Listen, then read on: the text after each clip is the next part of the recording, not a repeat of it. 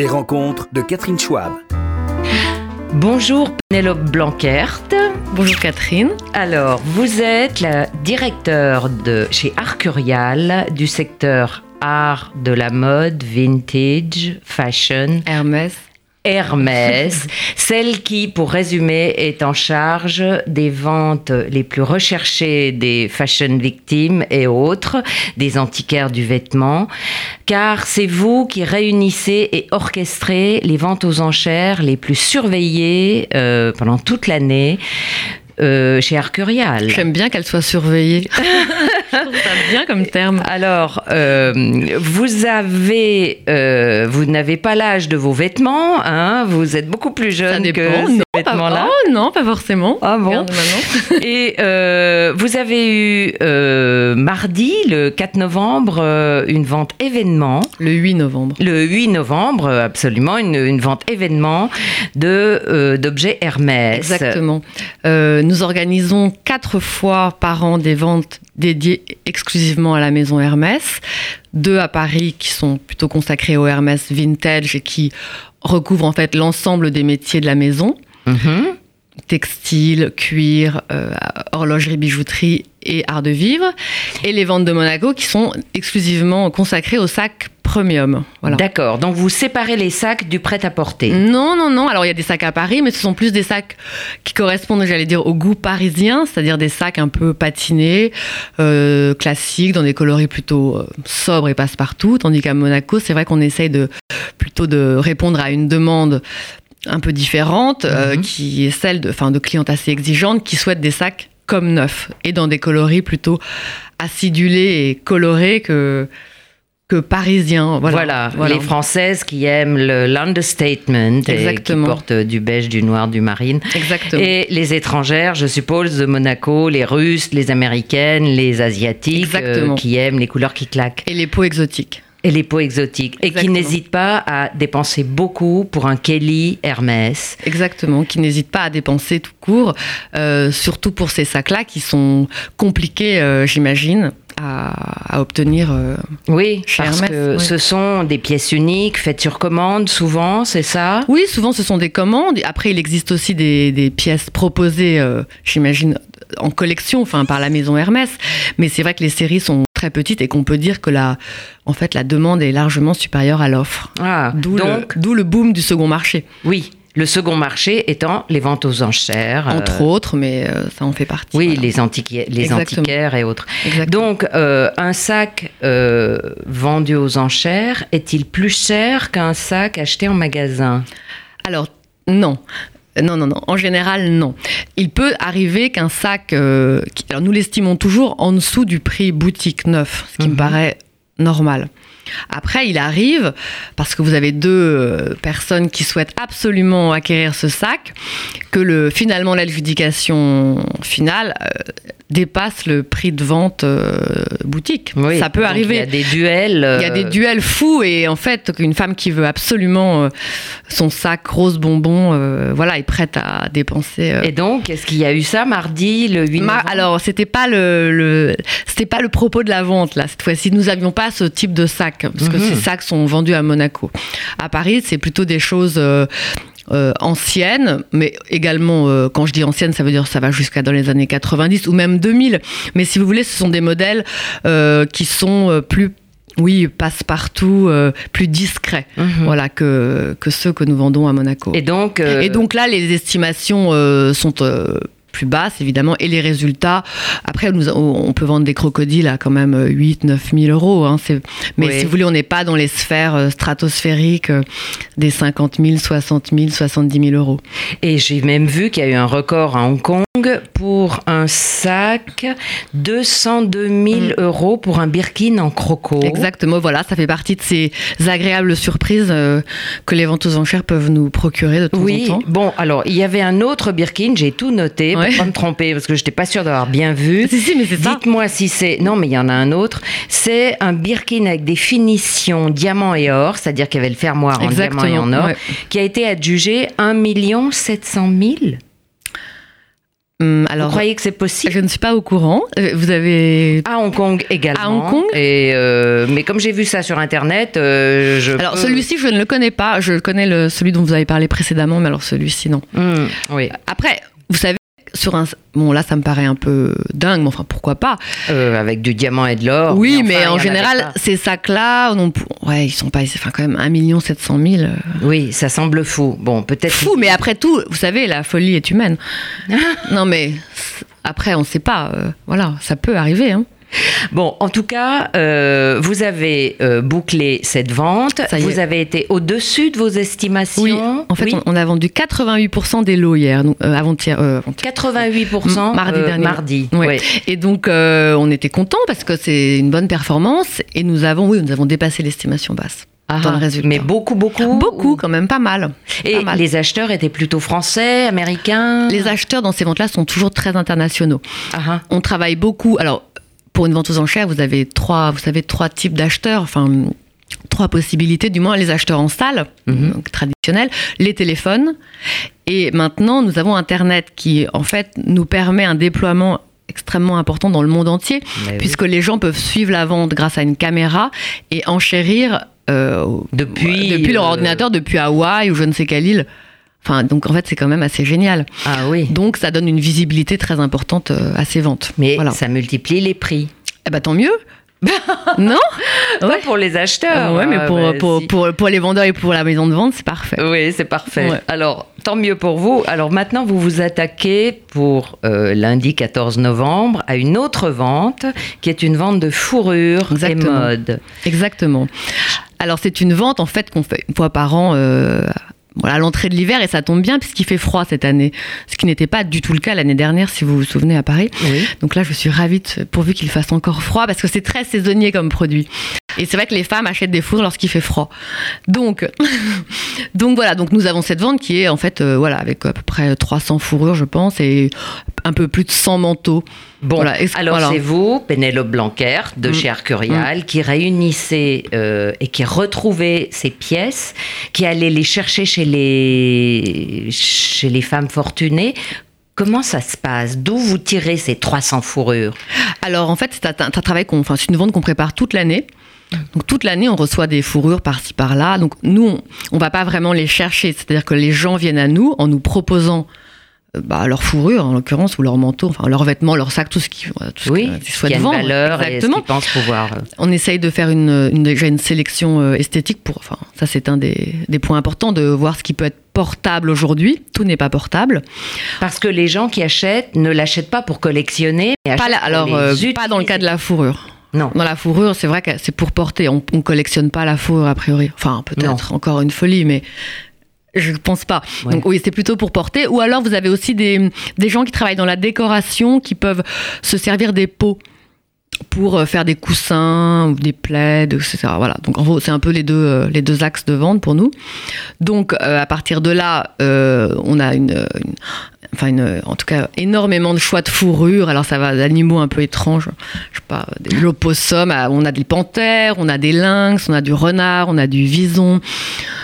Et plein de choses bizarres aussi, d'autres euh, d'animaux. Bon, bref, donc tout ça sont des fourrures, euh, euh, voilà, qui sont plus ou moins anciennes d'ailleurs, pas forcément très anciennes. On a aussi des, des, modèles de chez Valentino ou de Fendi très récents. Prada, et Prada très récents. Oui. alors voilà, donc une fois qu'on s'est dit que cette pièce était portable aujourd'hui, il faut mettre une estimation. Alors la fourre, c'est un peu compliqué. J'ai eu des, hommes, malheureusement, qui ont failli faire des syncopes lorsque je leur ai annoncé l'estimation en euros tandis qu'ils avaient acheté le manteau pour leur femme dans les années, je sais pas, 80 à 200 000 francs, et pour eux, ça avait été un effort très important, et aujourd'hui, leur fourrure vaut 100 euros. ils ont toujours un peu de mal à comprendre, mais c'est vrai que la fourrure, euh, le second marché, est très intéressant pour ça. Les estimations sont vraiment basses comparées au prix coûtant euh, dans les boutiques de fourrure oui. Et même les fourrures griffées, vous avez des fourrures Saint-Laurent. Oui, on a beaucoup de fourrures Saint-Laurent, etc. Alors c'est vrai que les femmes aujourd'hui souhaitent des fourrures légères, Donc ça, c'est toute la problématique avec les fourrures anciennes. Euh, mais bon, euh, la fourrure se vend bien euh, parce que les estimations sont vraiment attractives. Et alors, quand on repère quelque chose sur le catalogue de Arcurial, on peut déjà, avant même que la vente ait commencé, donner un ordre d'achat. Bien sûr. Mm. Alors vous pouvez évidemment donner un ordre d'achat, vous pouvez venir l'essayer, votre manteau. Avant même qu'il soit exposé. Alors, non, c'est vrai, vous avez l'exposition. Alors, on peut évidemment laisser un ordre d'achat dès que le catalogue est en ligne. Donc Oui. ça, il n'y a pas de problème. Euh, si vous habitez à l'étranger, effectivement, euh, c'est ce qu'il faut faire. Vous pouvez également euh, demander un condition report, ce qu'on appelle un, un état, en fait... de l'objet, donc du vêtement et de la fourrure.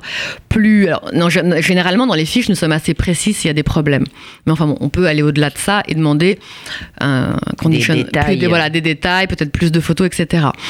Ensuite, euh, soit vous avez la chance d'être à Paris et vous pouvez venir, comme c'était le cas vendredi, euh, voir les manteaux, ou demain matin, il y reste une heure d'exposition quand même, de Dimanche. 11h, de demain lundi, de 11h à midi. Ah, lundi, oui. Voilà, avant la, juste avant la vente.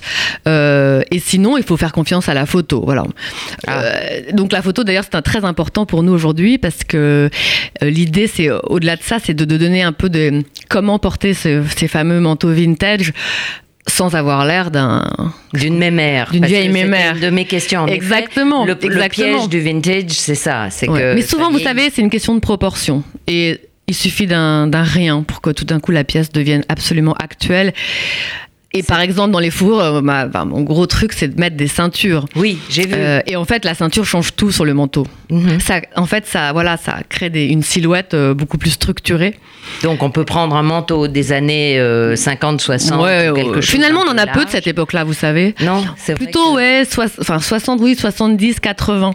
50, c'est très lourd comme fourrure. Oui, Il y en a plus tellement. rigide et lourd. Ouais, on prendrait pas ça aujourd'hui. Elles étaient beaucoup moins belles qu'aujourd'hui. hein. Aujourd'hui, Euh, ou qu'il y a sont 20 souples, ans, euh, oui, souple, et puis les beaucoup plus travaillées. Je pense que la technique a énormément progressé dans la fourrure. Et est-ce que vous craignez euh, le fait qu'il y ait un mouvement écologique anti-fourrure euh, qui ralentisse les ventes ou qui diminue euh, les espoirs Je dirais que les, les mouvements, moi je suis assez, j'adore les animaux, donc je comprends parfaitement ce genre de mouvement, mais a priori les fourrures que l'on vend, malheureusement les animaux sont déjà morts morts, et surtout celles qui ont 40 ans. Mhm. Donc je pense que au contraire, on devrait en- en- encourager euh, ces ventes qui, au lieu de racheter de la fourrure neuve, euh, acheter des fourrures qui ont déjà vécu. Et donc là, il n'y a plus rien à faire pour ces pauvres animaux. Ben, écoutez, c'est plutôt un moyen de, Oui, voilà, de, de- préserver euh, les animaux qui existent encore et d'aller au contraire upcycler, moi j'appelle ça le, le patrimoine existant. Mhm. Voilà. Upcycling. Upcycling. Euh, de le... Le, le redonner encore, euh, voilà, c'est même pas recycling, c'est upcycling, le redonner de la, le redonner de la valeur. Oui, Enfin, ou pas de la valeur, mais enfin, en tout cas, euh, quand on s'approprie un vêtement ancien, ancien, alors pas ancien, mais enfin, disons d'il y a 20, 30, 40 ans, l'idée de le remettre au goût du jour et de se l'approprier avec son propre style, je trouve que ça lui redonne quelque chose en plus. Et voilà, donc j'appelle ça du upcycling. Et donc vous, vous êtes, Pénélope Blanquert, une folle de vintage euh, depuis longtemps ou ça a été conjoncturel euh, Écoutez, j'ai découvert le vintage aux États-Unis. Euh, c'est vrai qu'en France, ça fait pas non plus, euh, c'est pas dans la culture depuis des décennies et des décennies. Tandis qu'aux États-Unis, les, bou- les boutiques de fripe, etc., ça, dans toute la culture anglo-saxonne, c'est vrai que ça a toujours été un, un- un mode d'achat en fait pour les pour les gens. En France, c'est arrivé, je dirais, nous sommes il y a, il y a- il y a 15 ans à peu Mhm. près, euh, avec un énorme boom récemment. Ça, je suis bien d'accord. En tout cas, le, en tout cas, le fait d'acheter sur le second marché Oui. du luxe d'occasion, ou même pas du luxe, du haut de gamme, enfin en tout cas toute, les, toute la mode, oui, c'est pas si vieux. Donc moi j'ai découvert ça aux États-Unis, mais c'était des fripes. hein. Au départ, c'était pas des choses de marque. Et est-ce que vous continuez d'aller dans les fripes euh, ouais, j'ai plus le temps, mais j'aimerais, j'adore, j'adore chiner, j'adore les brocantes. euh, euh, évidemment, j'adore ça, sauf que comme je passe ma vie là-dedans, enfin, là-dedans dans, le- dans mon métier. Eh bien, écoutez, je, je- en fait, je consomme dans ma, oui, dans mes, je devrais pas dire ça, mais enfin dans mes propres ventes. Enfin, j'enchéris comme tout le monde, en fait. Oui, oui. Je Ah trouve bon des choses, bien sûr, ou dans les ventes euh, de mes concurrents. Enfin, je, j'aime Oui. beaucoup ça. Ben, forcément, vous êtes aux Mm. premières loges, c'est vous la première informée. Oh oui, alors ça. oui, je surveille. Il faut que j'ai une veille là-dessus, mais c'est vrai que je trouve ça très chouette comme expérience d'achat en plus. Alors, je voulais savoir si entre les maisons de vente, mais je pense que j'ai déjà la réponse, entre Christie's, euh, Arcurial, euh, qu'est-ce qu'il y a? Piazza, il y a euh, Chambert et Sternbach qui sont euh, deux femmes qui Mhm. ont Chez qui j'ai commencé chez qui vous avez Voilà. fait un stage exactement. Non, pas un stage. J'avais vraiment. Ah, c'était mon. vous avez vraiment commencé ouais, ouais, j'étais vraiment. j'ai travaillé avec elle pendant Et un, qui, an et demi. donc ont été une des premières à faire Exactement. des de sacs Chanel, Exactement. Vuitton, Exactement. Alors, les, les- les- le cabinet de François Sternbach et Dominique Chambert, bah, écoutez, non, c'était un cabinet qui a- existe depuis euh, les années 80, fin des années 90 et qui a vraiment, je dirais, c'est vrai, initié ces ventes. Et donc de mode. maintenant, il y a une concurrence Oui, il y a une euh, tous concurrence. ces bureaux. Oui, enfin, il y a une concurrence, bien sûr qu'il y a une concurrence, mais c'est sain.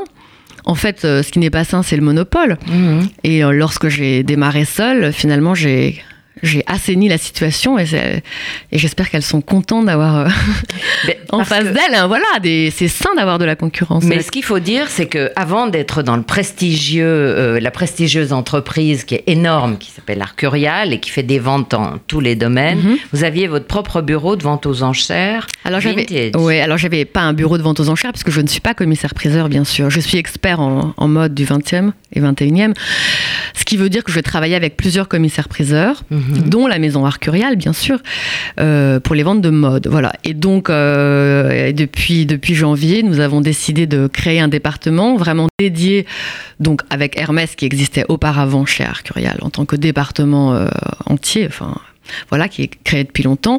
Et nous avons décidé d'y rattacher les fashion arts. Alors on a, on a appelé ça ainsi, enfin, les arts de la mode, donc pour Oui. essayer d'élargir un peu le territoire et non plus de vendre euh, du sac matelassé, Chanel, etc.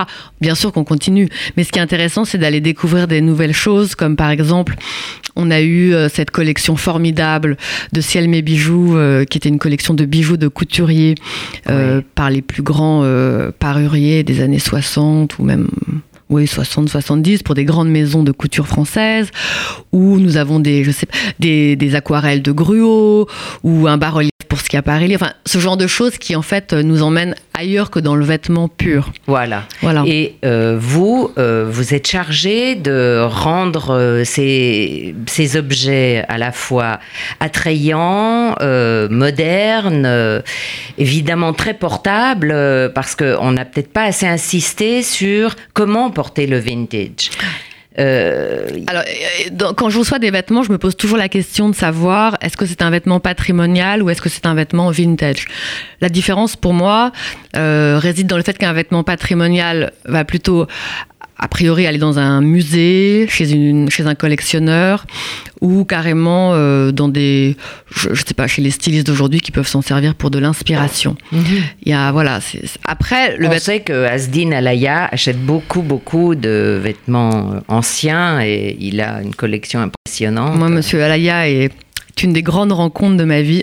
Ah oui, mais ça en est aussi une pour moi. euh, ah ben voilà, donc euh, euh, Monsieur Alaya m'a donné confiance et euh, c'est un peu grâce à lui si j'ai persévéré dans ce métier qui n'est pas facile. Mais en effet, Monsieur Alaya a une très très belle collection. Et quand vous mode. dites qu'il n'est pas facile, euh, vous voulez dire que les gens sont cruels euh, Dans ce- On essaye de dans se ce métier piquer les femmes fortunées qui possèdent Non, c'est pas c'est pas tellement ça. C'est-à-dire qu'en fait c'est encore plus basique. C'est-à-dire que les ventes de mode aux enchères sont pas des ventes tellement, euh, on va dire, euh, fructueuses en termes financiers. Je veux dire, c'est un des ventes qui ont souvent 450, 500 lots. C'est énormément de travail de préparation, de manutention, etc. pour finalement un chiffre qui est souvent largement, largement inférieur à celui, euh, je sais pas, du design, des tableaux modernes, des tableaux contemporains, etc. Et pourtant, ça demande la même énergie, des grosses équipes, etc. Donc, on va dire que la rentabilité financière de ce genre d'activité, euh, voilà, est plus difficile à assurer que dans d'autres départements euh, où les lots se vendent plusieurs milliers, voire centaines de milliers d'euros. Et donc, euh, Et donc, en fait, c'est un métier assez ingrat sur un certain plan. oui, mais l'intérêt d'une maison comme Arcurial, qui a priori n'aurait pas besoin de ça, alors qu'est-ce que c'est? Non, mais alors voilà, donc là, je, mon président, je, mes, deux, mes deux présidents, euh, Nicolas Orlovski et François Tajan, m'ont tout à fait euh, euh, transmis leur idée que, effectivement, peut-être que c'était pas le département le plus rentable, mais que ce qu'ils aimaient aussi, c'était la dimension culturelle que la couture, etc., pouvait, et le luxe français pouvait apporter à cette maison française, euh, dans le sens où, en fait, euh, à Paris, nous avons vraiment une légitimité euh, à vendre toute cette couture, toute cette histoire de la mode, etc. et que voilà, ils étaient très contents euh, de que ce département existe et, Et se développe. et se développe. euh, voilà, exactement. Et euh, est-ce que vous avez constaté un, un élargissement euh, de la clientèle? Est-ce que vous voyez arriver, euh, je sais pas, plus de Japonais qui sont très friands de vintage ou au contraire des jeunes françaises? Tout le voilà tout le challenge pour moi là va être de démocratiser ces ventes aux enchères. C'est-à-dire qu'à l'époque où, où nous étions uniquement à Drouot, c'est vrai que la clientèle de Drouot est une clientèle d'habitués, mais quand même un peu sur le retour quoi. C'est-à-dire que la jeune génération euh, va pas à Drouot. Enfin. Ou alors c'est marginal. Euh, Je pense que les ventes aux enchères que nous organisons euh, méritent vraiment euh, plus d'attention et devraient en su- susciter l'intérêt de un, vraiment un nombre important de jeunes femmes qui souhaitent porter du vintage euh, et qui euh, à des prix enfin vraiment Oui. En fait, il faut arrêter de penser que les ventes aux enchères sont forcément euh, euh, des enfin voilà sont sur Des pièces euh, muséaux etc. Muséal c'est pas le sujet. On vend des choses, je devrais pas trop le dire, mais enfin c'est vrai qu'on peut acheter des choses à 200 euros très facilement chez nous. Il faut bien comprendre que alors, tout- beaucoup beaucoup de professionnels de la mode qui donc revendent ensuite alors par sur des sites ou dans des boutiques au marché aux puces viennent ou- sourcer dans enfin voilà acheter des pièces dans les ventes aux enchères et qui sont ensuite revendues voilà avec un- une marge donc euh, j'incite vraiment les, enfin, les les femmes qui aiment euh, le vintage à venir directement dans les ventes aux enchères voilà Et d'ailleurs, euh, je confirme, il y a une grande diversité. Et on ne se lasse pas une fois qu'on plonge dans votre catalogue. On a l'impression qu'on va, on, Bah, on c'est va sympa. trouver des trésors. C'est un côté euh, chasse au trésor. Non, mais ce qui est sympa, moi, c'est ça que j'adore, c'est que à chaque vente, c'est, enfin, chaque vente est une nouvelle aventure. Euh, chaque chaque vente, euh, voilà, chaque vente en fait concerne un public différent. C'est vrai que les fourrures euh, n'ont rien à. Le public de la fourrure ne sera pas du tout celui de la vente japonaise que nous avons eu en octobre. Euh, ensuite, nous aurons une vente d'accessoires avec, euh, bon, alors, voilà, tout ce que tout ce des accessoires. des sacs Chanel, tout ce qu'on aime, des bijoux. Et là aussi, c'est encore une clientèle euh, différente. Donc, euh, à chaque, euh, voilà. et ensuite, nous aurons la couture avec du cours, beaucoup de courage. Donc, ce qui est intéressant, c'est qu'à chaque fois, voilà, ce sont des nouvelles rencontres euh, et nous pro- proposons une mode vraiment pour tous les goûts, tous les styles.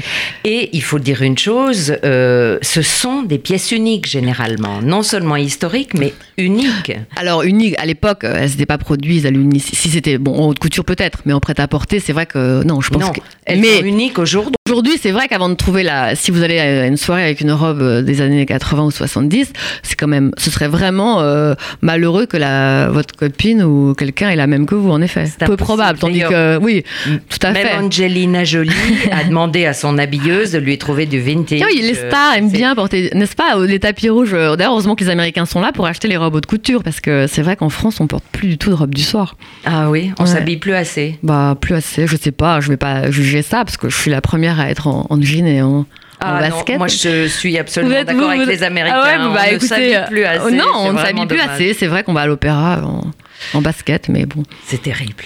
voilà, je vis avec mon temps et Donc, merci beaucoup. Merci Pénélope, beaucoup, Catherine, euh, merci. Blankert, euh, qui dirigeait donc le département de la mode, des arts de la mode et du vintage euh, chez Arcurial. C'était passionnant. Merci. Et alors, la vente a lieu lundi, ce lundi, À 14 novembre, à 13h30. chez Drouot, À à, Drouot, Paris. exactement. Et on peut encore aller essayer des pièces. Demain matin, 11h midi. Merci. Les rencontres de Catherine Schwab.